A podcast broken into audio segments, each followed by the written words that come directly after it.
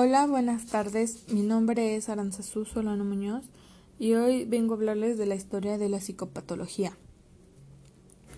La psicopatología inicia desde las sociedades primitivas, el pensamiento mágico y animista, estableciendo relaciones causales e interpretaciones sin apoyo o, o evidencia, posesiones de espíritus malignos, también en la trepanación, y surge la figura del chamán sujeto con poderes especiales capaz de comunicarse con espíritus. Las civilizaciones preclásicas, cultura mesopotámica, hebrea, etc. Castigo divino por malas acciones. Surgen técnicas curativas como lo son la sanación, los ensalmos, oraciones y los sacrificios. Continúa la antigüedad clásica en Grecia, surge con Hipócrates. Hipócrates equiparó las alteraciones mentales al resto de las enfermedades físicas, explicando un origen orgánico. Citió las funciones intelectativas del cerebro. También realizó la primera clasificación de los trastornos mentales, como la manía, el frenitis y la melancolía. La manía es la agitación o euforia exagerada, la frenitis es el delirium febril. La melancolía, la tristeza profunda. También surge el delirium y el delirio. Delirium es la alteración de la consecuencia desorientación espaciotemporal y, y las alucinaciones. El delirio son las creencias erróneas que le atribuyen un significado anormal a una realidad normal. Hipócrates también creó la teoría de los cuatro humores. Esta significa que el cuerpo está compuesto de cuatro fluidos, como lo son la sangre, la flema, la bilis amarilla y la bilis negra. Era el eurasis el equilibrio, el discrasis el desequilibrio. Los cuatro humores los relacionó con los cuatro elementos. La sangre el que está situada en el corazón es el elemento del aire. La flema, situada en la cabeza, es el elemento del agua. La bilis amarilla, que está situada en el hígado, es el elemento del fuego. Y la bilis negra, situada en el estómago, es el elemento de la tierra. Surge con el temperamento sanguíneo. Abunda la sangre, elemento del aire, características de la persona que tenían que cumplir si tenían un temperamento sanguíneo. Alegre, enérgica, son apasionadas, brindan confianza y son de buen humor. Las características que tenía el temperamento calmado, que es ahí es donde abunda la flema, el elemento del agua, es la analítica, calculadora, tranquila, simpática, justa, seria y fría. El temperamento colérico. Aquí abunda la bilis amarilla, que es el elemento del fuego. Activa, rápida, práctica, perseverante, independiente, autosuficiente, extrovertida, ambiciosa y exigentes consigo mismas. El temperamento melancólico, aquí abunda la bilis negra, el elemento de la tierra. Muy reflexivas, pesimistas, inestables, perfeccionista, ansioso, le gusta el silencio, le gusta la soledad y se olvidan de su entorno y se distraen fácilmente. Después de Hipócrates sale la Edad Media, ya que existen dos periodos. El primer periodo es del siglo V al siglo XIII. El enfermo mental era una víctima de la acción del diablo. El tratamiento era con oraciones, exorcismo, agua bendita y peregrinaciones. El segundo periodo sale del siglo, del siglo XIII en adelante. El enfermo mental era culpable de su afección, tenía un castigo divino a su vida pecaminosa. El tratamiento era la tortura o la pena de muerte.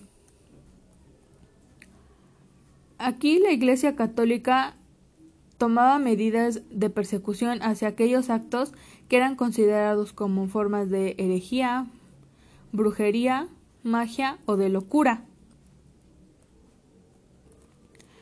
Surge el Renacimiento e Ilustración.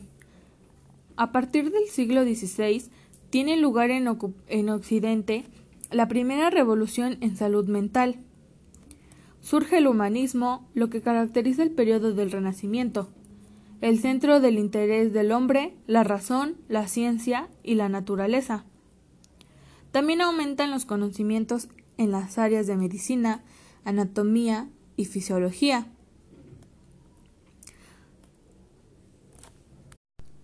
Surgen los centros de internamiento. En esta época, los centros de atención al enfermo mental, en un primer momento los enfermos mentales eran recluidos en las pertinencias mezcladoras con los delincuentes, como son las cárceles. Posteriormente surgieron los manicomios, donde se internaban o asilaban a los enfermos mentales de la sociedad. Los sometían a todo tipo de tratamientos, algunos denigrantes y crueles, pues negaban la existencia de sentimientos en los dementes. Del siglo XVIII al XIX, Philip Pinel se conoce como el padre de la psiquiatría moderna. La enfermedad mental es el resultado de alteraciones anatómicas y no funcionales. También instauró el tratamiento moral para los enfermos mentales. Trató amable, libre de agresiones y con respeto al paciente. También surgieron las disciplinas pseudocientíficas. Aquí, Franz Joseph Gall, creador de la frenología, se podría determinar el carácter, la personalidad y las tendencias criminales a través de formas del cráneo, cabeza y fracciones. Esta pseudociencia contribuyó a la base actual de la neuropsicología. También surge Franz Mesmer con el mesmerismo. Los astros influyen en el comportamiento y salud de los individuos. La gravedad afectaba un fluido invisible en el cuerpo, como lo hacía con la marea. Ese flujo y reflujo podía desequilibrar al espíritu y causar desórdenes mentales, fluido magnético universales o magnetismo animal. A través de madera, metales, piedras, plantas, hacía brazaletes o bebidas para dar fuerza adicional y combatir la enfermedad.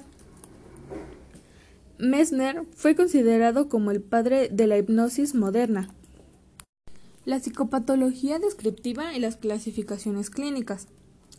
En Alemania, Wilhelm Griegskier fue el primer en afirmar de forma explícita que las enfermedades mentales eran trastornos cerebrales.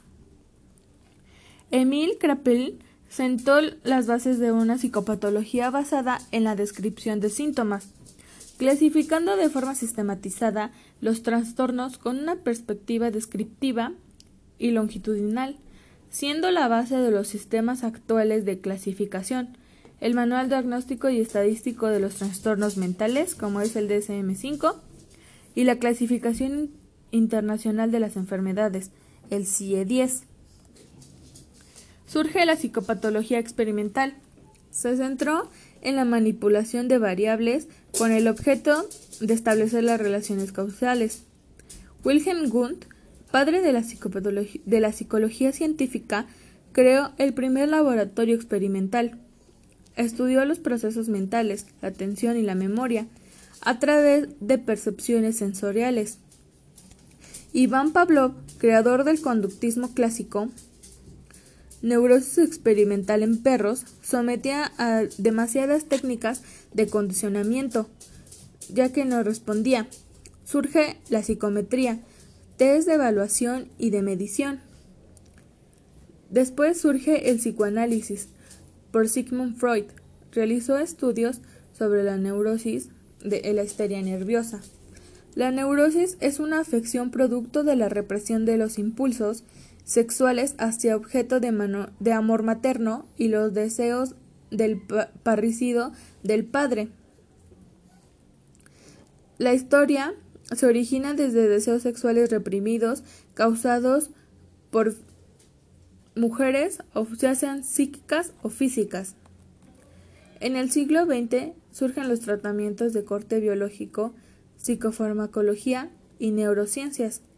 El tratamiento de corte biológico surgen en los primeros tratamientos que traían graves prejuicios al paciente.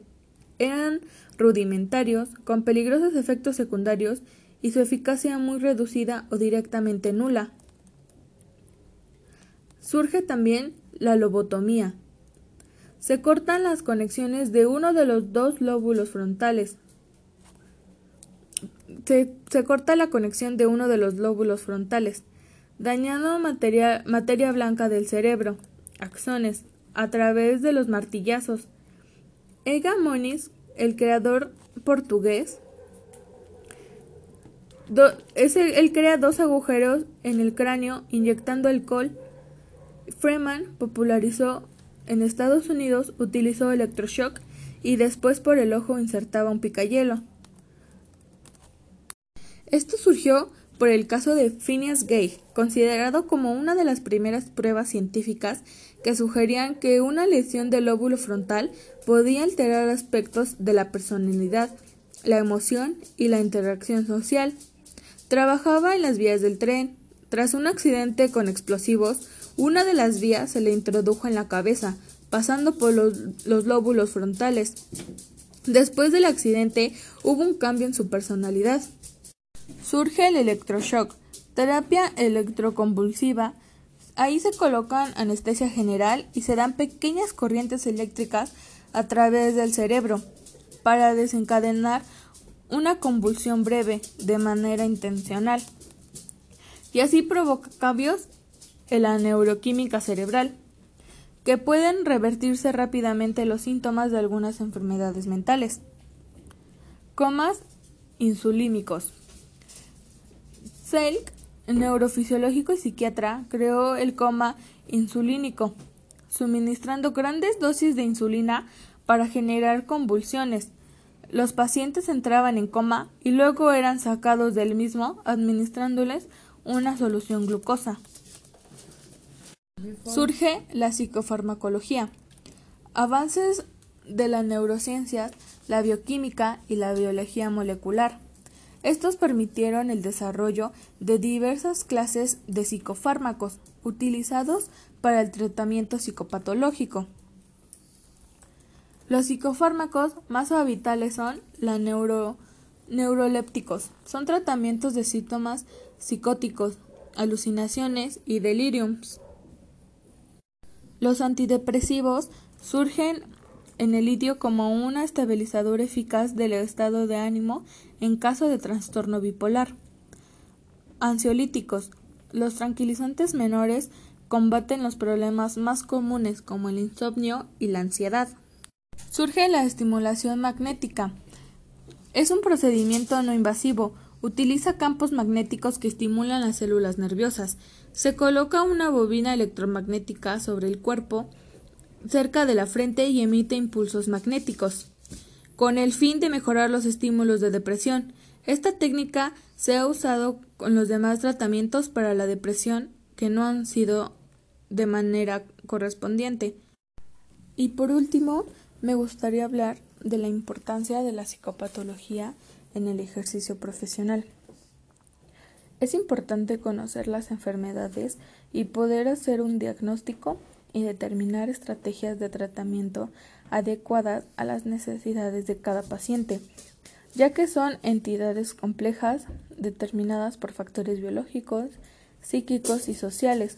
Esto también implica observar los signos y síntomas que conforman los, los distintos trastornos y adentrarse en la enfermedad a través de perspectivas neurofisiológicas, tanto como psicopatológicas y psicodinámicas, reconociendo que ninguna de estas miradas alcanza por sí misma para explicar la totalidad de los trastornos mentales.